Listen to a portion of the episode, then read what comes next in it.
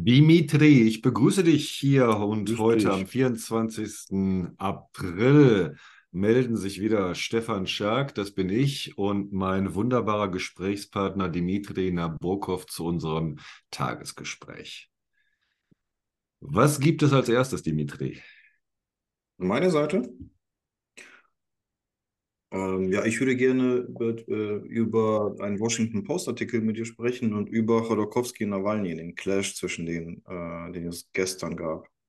Mhm. Mhm. Aber ich würde gerne mit deinem Thema anfangen, mit dem, was Mu du gerade, an, woran du gerade arbeitest. Stell das bitte mal Mu vor. Musik, genau, Musik.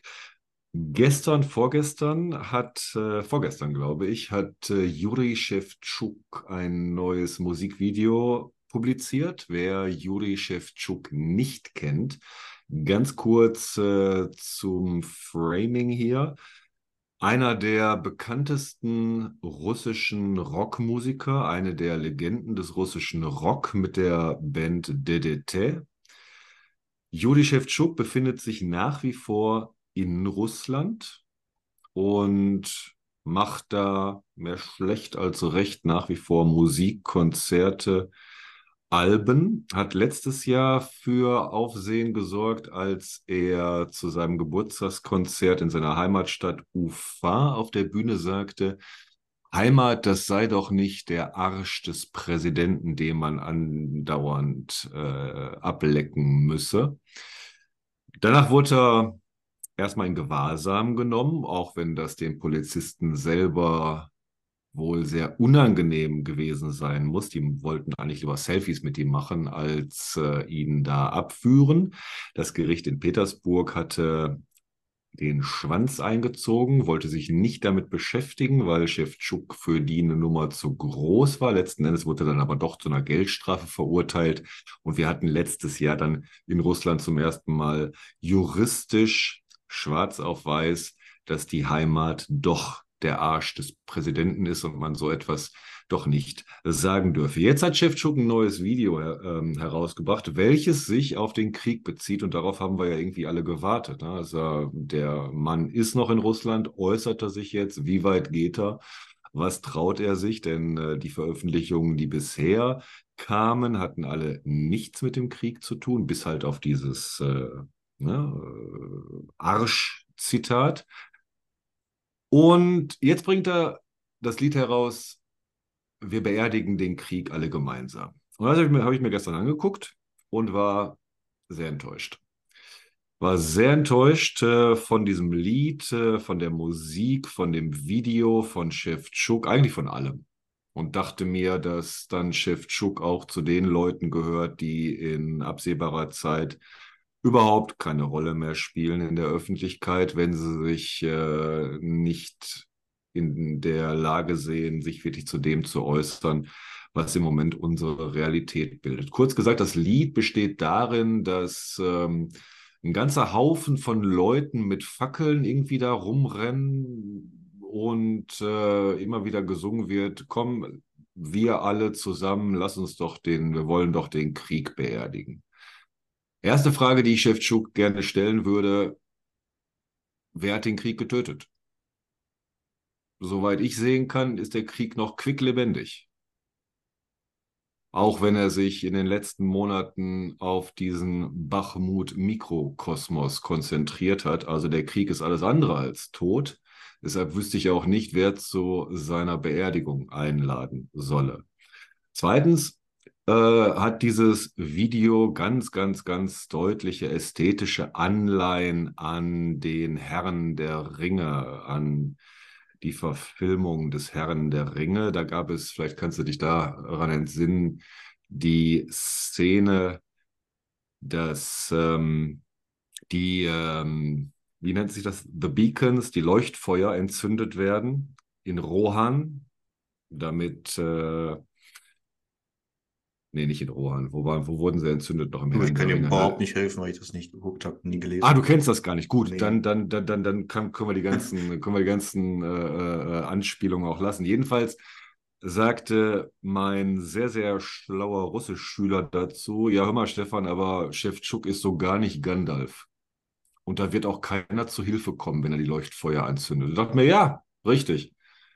Shevchuk ist nix mit Gandalf hier und ich wüsste auch nicht, wer Russland jetzt oder Shevchuk zu Hilfe kommt, wenn er da seine Leuchtfeuer zur Kriegsbeerdigung macht. Äh, wer soll kommen?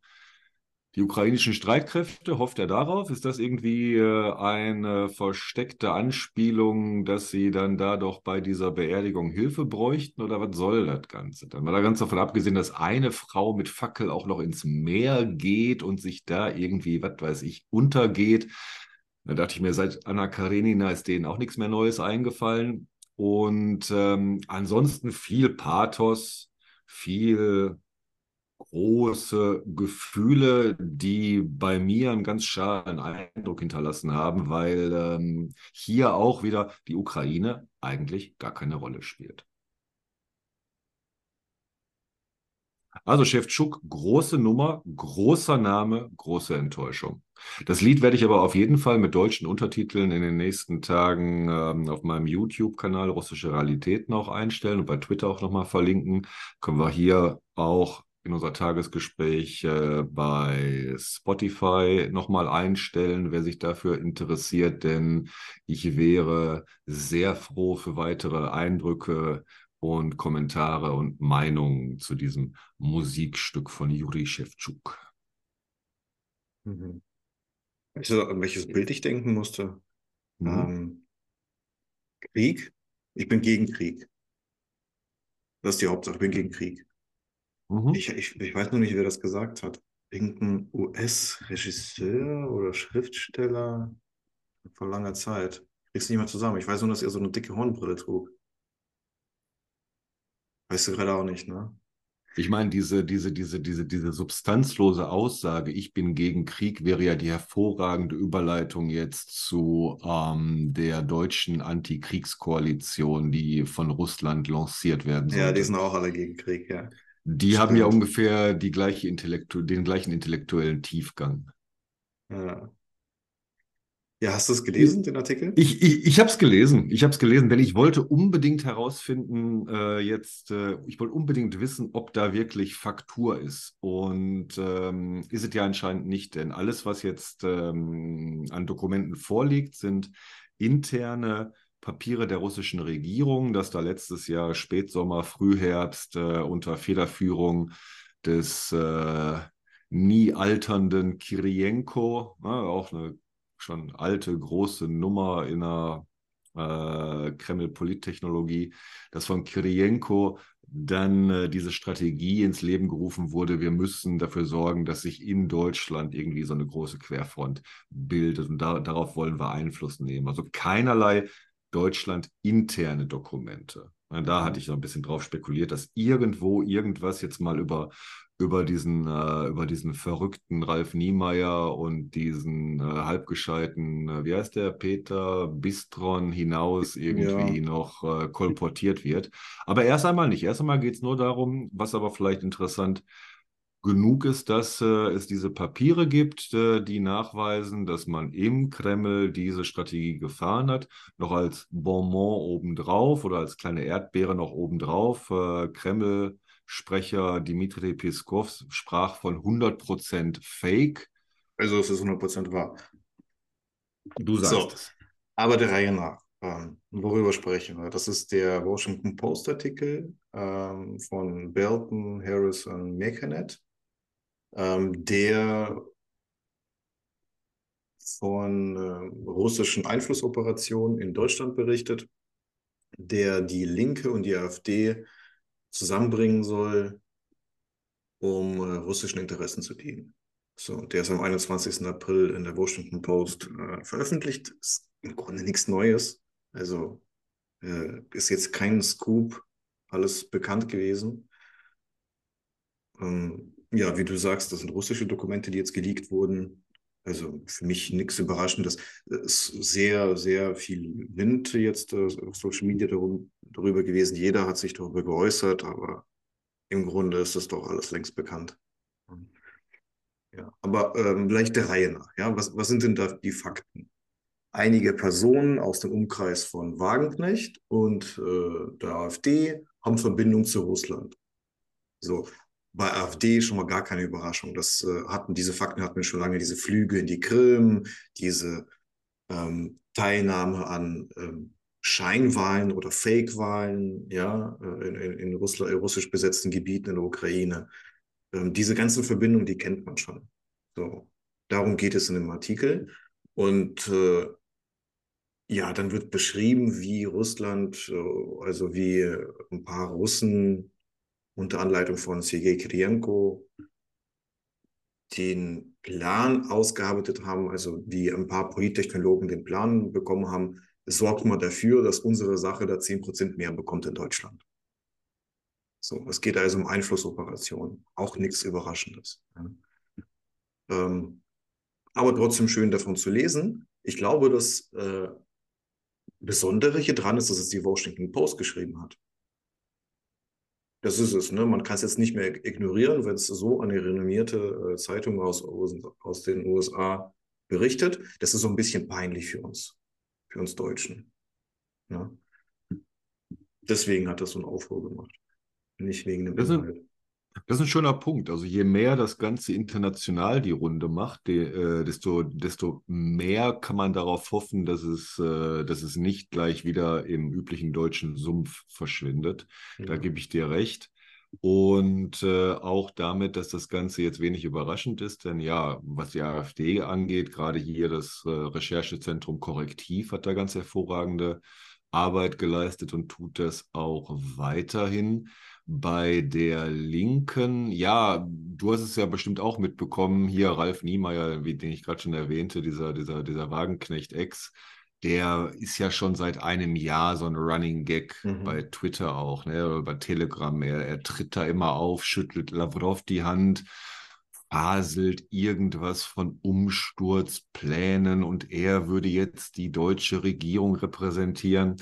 Und bei all der Durchgeknalltheit dieser Einzelperson mag er aber auch genau so, ein, ähm, so eine Figur sein, die, wie man im Russischen das ja politisch auch immer sagt, die die Fragen hin und her kuriert.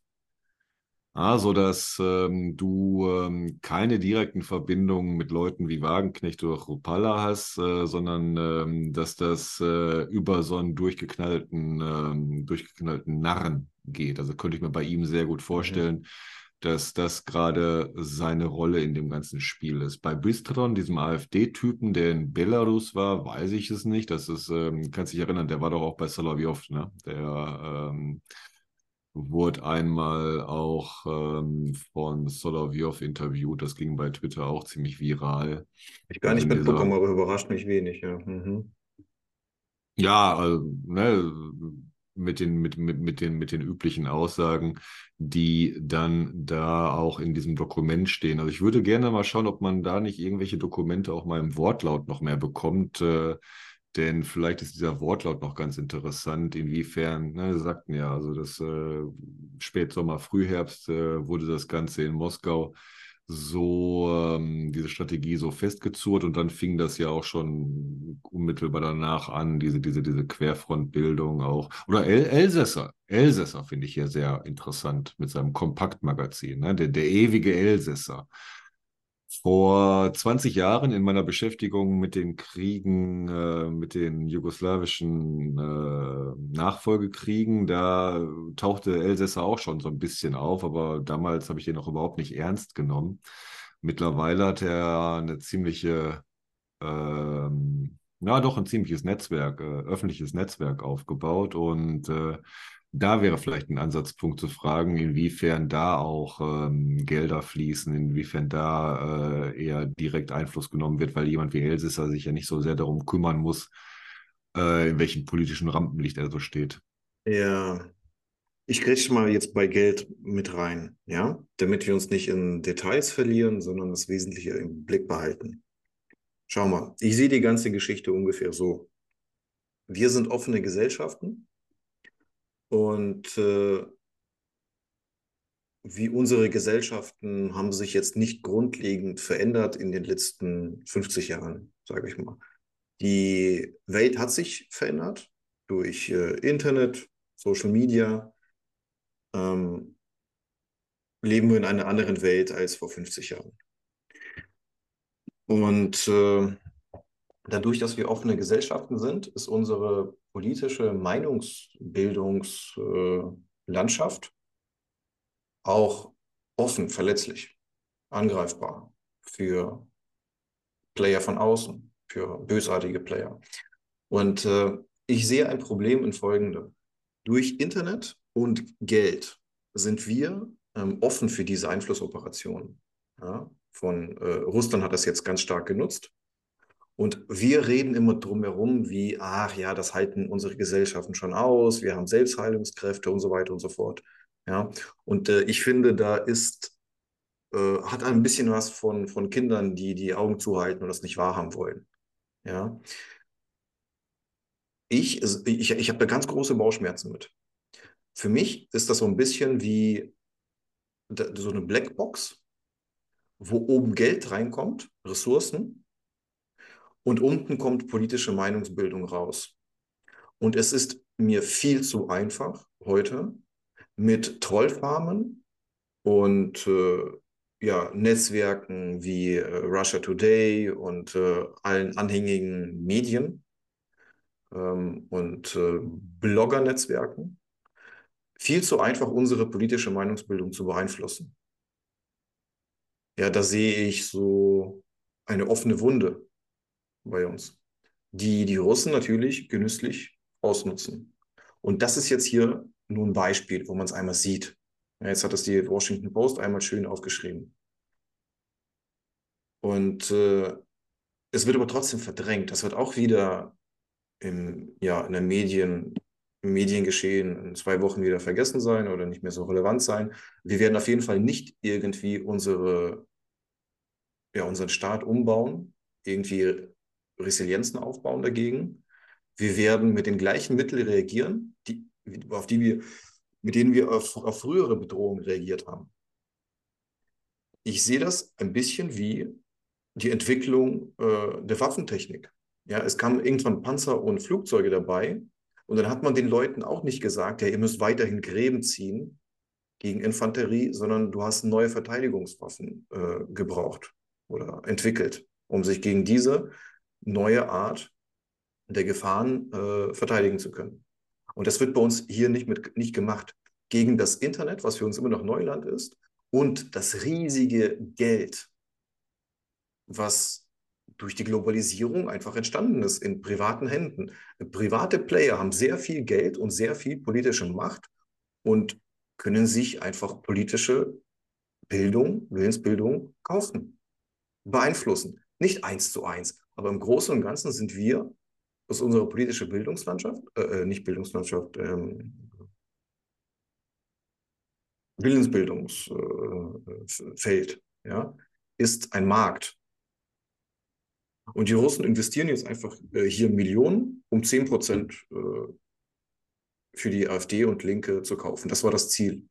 Da, das geben die Papiere her. Die sagen, wir brauchen 10 Prozent mehr in Deutschland. Ähm, die sehen wir als empfänglich an. Ähm, das ist am realistischen, die, ne, nicht Le Pen, nicht irgendwie in den USA jetzt wieder eine Wahl äh, beeinflussen, sondern diesmal Deutschland. Macht er mal, macht er mal eine Kampagne. In Russland. Kirienko ist doch hier ähm, AP-Chef, ne? Ähm, nee, ist er nicht. Weino ist es. Was ist Kirienko? Whatever. Ja, auf jeden Fall ein Wurst, Wursttier. Kreml, ja. Na? Ähm, ein, ein, ein russischer Beamter beschäftigt sich mit deutscher Politik. Der sagt, schafft mir mal 10 Prozent für Russland, für, für, für uns. Und, und, und das ist das große Ganze. Und äh, da tun wir so wie, ah ja, ärgerlich, ähm, hat es schon immer gegeben. Nee, es ist was Neues. Mit Internet und viel Geld ist es was Neues. Es ist eine neue Gefahr, eine neue Waffe. Und äh, wir tun da nichts gegen. So, was sagst du dazu? Ich mag deine Vehemenz sehr gerne, auch wenn ich sie interessanterweise in ihrer Negativität gerade gar nicht äh, so 100% teile. Das mag aber auch mein Fehler sein, denn ähm, äh, AfD und Linke sind gerade auf nicht mal 20% zusammengenommen noch mit ein paar Restmengen aus den Nichtwählern, die sich, weiß ich nicht, bei Team, wie heißt der? Team. Unhöfer. Ja, genau, Totenhöfer oder bei der Basis rumtreiben vielleicht. Lassen wir 20 Prozent machen. Und ähm, sind ja nicht bei 30 Prozent, sie sind nicht bei 40 Prozent, sie sind äh, fernab, irgendwo wirklich Regierungsgewalt zu kriegen. Auch wenn die Linke jetzt natürlich in Berlin mitregiert hat und auch wenn Ramelow nach wie vor Ministerpräsident von Thüringen ist. Wobei Ramelow sich ja selber ziemlich eindeutig positioniert hat in Richtung Pro-Ukraine, wenn ich ihn da richtig verstanden habe, bei seinen letzten drei, vier großen Interviews. Insofern ja, die Gefahr ist da. Die Gefahr, das Ganze, das Ganze wird auch, ähm, äh, wird auch, äh, das, äh, ne, das, äh, das wird auch ausgenutzt. Aber ich sehe uns da jetzt im Moment nicht gerade als äh, hilflos abgehängt. Also jedenfalls nicht hilfloser abgehängter, als wir vielleicht sonst in der BRD in puncto digitale Innovation sind. Denn ähm, du hast nach wie vor, du hast nach wie vor eine Unterstützung von 60, 70 Prozent für die Ukraine-Politik der Bundesregierung, das heißt für die Unterstützung. Jetzt äh, mal dahingestellt, inwiefern sie, ähm, inwiefern das Ganze genug ist, nicht genug ist, Schlamperei ist und das Ganze. Daher sehe ich das so ein bisschen wie mit der Abhängigkeit von Gas und Öl. Ja, ja, wir sind da in die ganze Falle mit reingegangen. Ja, erst Schröder, dann Merkel. Aber wir sind nicht über den Abgrund. Gas, guck dir Gasöl zum Beispiel an, das Thema ist durch. Ja, es ist, wirkt, es, ist, es, ist, es hat eine gewisse, es hat, es hat eine gewisse Komik, dass ähm, aus der Kreml-Propaganda immer noch äh, diese Geschichten lanciert werden. Im nächsten Sommer erfrieren die aber alle. Dann aber wirklich. Denn das Thema ist durch. Ne? Also Gas und Öl ist einfach, äh, es ist, äh, ist vorbei. Und ähm, wie du jetzt weiterhin damit umgehen willst, ähm, diese mediale Beeinflussung zurückzudrängen. Naja, Dimitri, ähm, jetzt mal wirklich hier in den äh, äh, mikroskopisch kleinsten Mikrokosmos, den wir so haben, mit unserem Podcast, mit Twitter, mit dem Ganzen, was gerade auch entsteht, mit einer größeren Teilhabe auch in die Richtung. Ich denke mir, guck mal, ähm, wenn, wenn ich mal, wenn ich mal der Aus, außer der Reihe dann was, was so ein bisschen persönliche Selbstsicht damit reinbringen will. Schieß los. Mm, nee, das ist, mache ich, mache ich hier nicht so gerne und würde es gerne auch immer auf ein Minimum halten, aber hier passt es vielleicht in dem Sinne. Ich habe mich doch auch oft gefragt, die letzten Jahre, also Stefan, was sollte das überhaupt mit deiner mittlerweile ja auch schon fast 30-jährigen äh, Beschäftigung mit diesem Land, mit dieser Sprache, mit dieser Kultur, mit diesen Menschen? Und ähm, äh, wo warst du denn in der ganzen Zeit? Also, was hast du denn gemacht? Ja, also du hast den, äh, du, also ich persönlich habe irgendwann gesagt, äh, und das war relativ früh, das läuft alles auf große Scheiße hinaus, interessiert mich nicht mehr. Ich, ich beschäftige mich mit anderen Sachen, habe ich keinen Bock drauf. Heute gehe ich im Rahmen meiner Möglichkeiten offensiv mit den ganzen Themen um. Und diese Offensivität, also dieses aus diesem, aus diesem deutschen Winterschlaf dann geweckt worden zu sein, das mag die Situation heute auch ändern und in die Richtung sollten wir auch weitergehen. Denn äh, es mag ja sein, guck mal, ich habe in der Schule noch mal gelernt, dass wir irgendwie so eine, so eine, so, eine, so 13 Prozent, äh, 13 Prozent äh, Fascho-orientierte Leute in der BRD haben. Also noch vor vor der, vor der, äh, vor der neuen BRD 1990, meine ich jetzt. Und ähm, an den 13 Prozent arbeite ich mich nicht ab. Also auch gerade, wenn ich merke, dass da irgendwie, äh, dass ich mit Leuten zu tun habe, die da auf einer ganz anderen Seite stehen, dann arbeite ich mich daran auch nicht ab. An anderen Leuten mag ich mich abarbeiten. Beziehungsweise auch zulassen, dass die sich an mir abarbeiten. Und ähm, so viel also zum Mikrokosmos, zu diesem Persönlichen. Und ich glaube schon, dass sich äh, im letzten Jahr in Deutschland sehr viel verändert hat. Und ich glaube auch, dass das äh, weitergehen kann und äh, würde es begrüßen, dass das nicht morgen wieder einschläft. Aber ich glaube, dass das morgen wieder einschläft, ist nahezu unmöglich. Dafür sind die Probleme zu groß, dafür ist dieser Krieg zu laut, dafür, dafür ist das alles viel zu grundlegend in seiner Veränderungswucht, was gerade passiert. Das ist, hört, hört, hört nicht morgen einfach auf. Ja, ja, haben wir wahrscheinlich unterschiedliche äh, Bewertungen. Also ich, äh, mir ist das zu wenig. Mir ist das zu wenig. Ich finde das äh, hervorragend, du, dass du dir zu wenig ist. Ich finde das, ich, nein, ja. ich, ich, ich finde ich find deine, deine, find deine emotionale Vehemenz hier vollkommen richtig. Ich mag sie sehr, sehr gerne. Vielleicht auch, weil ich sie in manchen Bereichen äh, entweder zurückhalte oder auch nicht so aufbringen kann. Ähm, ich äh, würde nur sagen, wir brauchen vernünftige Schlachtfelder dafür. Ja, wo wollen wir diese Schlachten denn schlagen? Ja, ja. Auf, ich, ich mache das mal zu Ende, damit wir zu dem dritten Punkt noch kommen. Ähm, das Schlachtfeld, das ist, das sind die Social Media. Das ist ähm, die, da, wo Politik im Internet diskutiert wird. Meinungsbildung ähm, vollzieht sich heute sehr, zu einem großen Teil durchs Internet. Und dort ist eine Schieflage entstanden, weil manche Player einfach viel mehr, die, die spielen nicht nach Regeln. So. Da ist, da, es, es gibt keinen kein Schiedsrichter, es gibt keine Regeln. Äh, wer Geld und äh, ja, wer Geld hat, kann im Internet sich Stimmen kaufen, im Grunde. Ja, und äh, ja, da, ich sehe da keine Anpassung von, von westlichen Gesellschaften an diese neue Realität. Es, ich sehe da eine Verweigerung. Mhm. Ja. Mhm. Ähm, hier ein drittes Thema noch zum Schluss.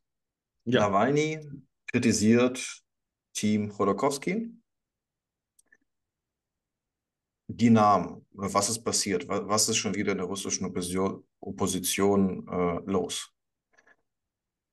Es gibt äh, im Team Nawalny eine Frau, Lilia Schanischewa. Sie ist verhaft, verhaftet worden und sitzt in Untersuchungshaft und äh, ihr Prozess war jetzt. Und äh, Nawalny hat dort, meine ich, als Zeuge ausgesagt. Äh, Habe mich ein bisschen gewundert, wie das geht, dass die da überhaupt noch irgendwie da zu Wort kommen lassen, aber auf jeden Fall hat er sich da, äh, geäußert und sein Team hat äh, die Gelegenheit genutzt, äh, die Kritik zu erneuern, die es schon einem halben Jahr schon mal gab. Und zwar geht die in etwa so, in Baschkortostan, einer Region in Russland, gibt es einen Gouverneur, Khabirov, und für ihn hat ein PR-Berater gearbeitet, Marsagulov. So.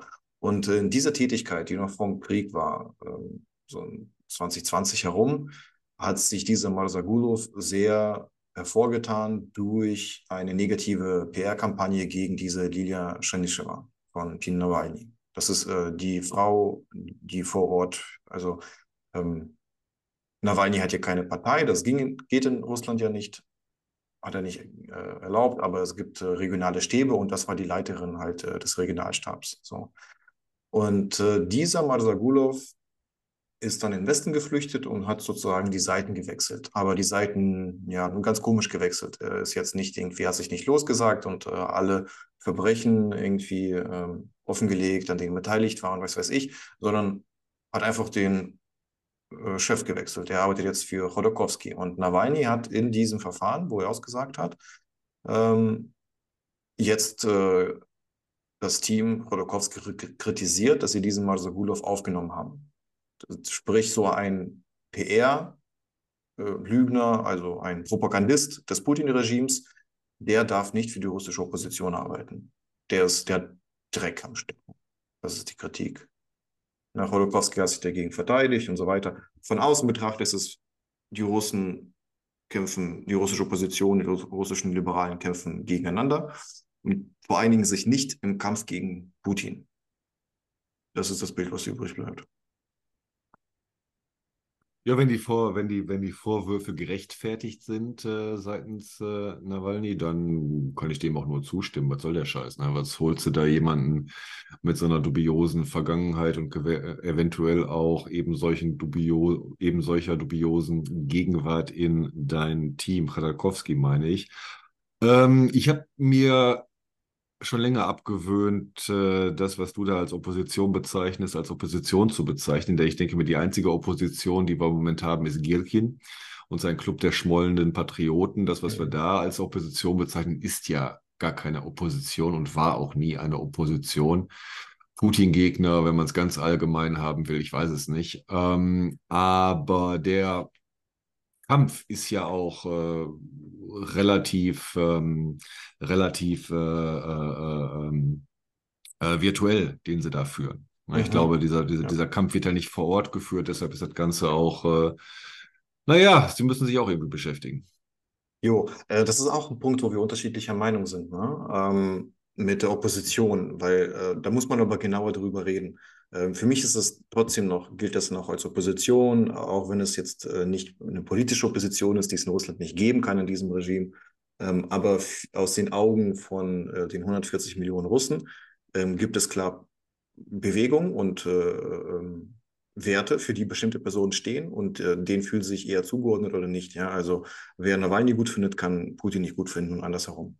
Also für mich reicht das schon aus, um die als Opposition zu betrachten. Aber das ist eine komplizierte Geschichte, können wir jetzt heute nicht, nicht behandeln. Aber es ist ja gut, wir können uns dran reiben. Beim mhm, auf jeden Fall. Ich bedanke mich für dieses schöne, interessante Gespräch heute, Dimitri, und wünsche dir noch einen schönen 24. April. Ich äh, bedanke mich doppelt so viel wie du immer und wünsche dir auch einen schönen Tag. Bis dann, Dimitri. Ciao, ciao.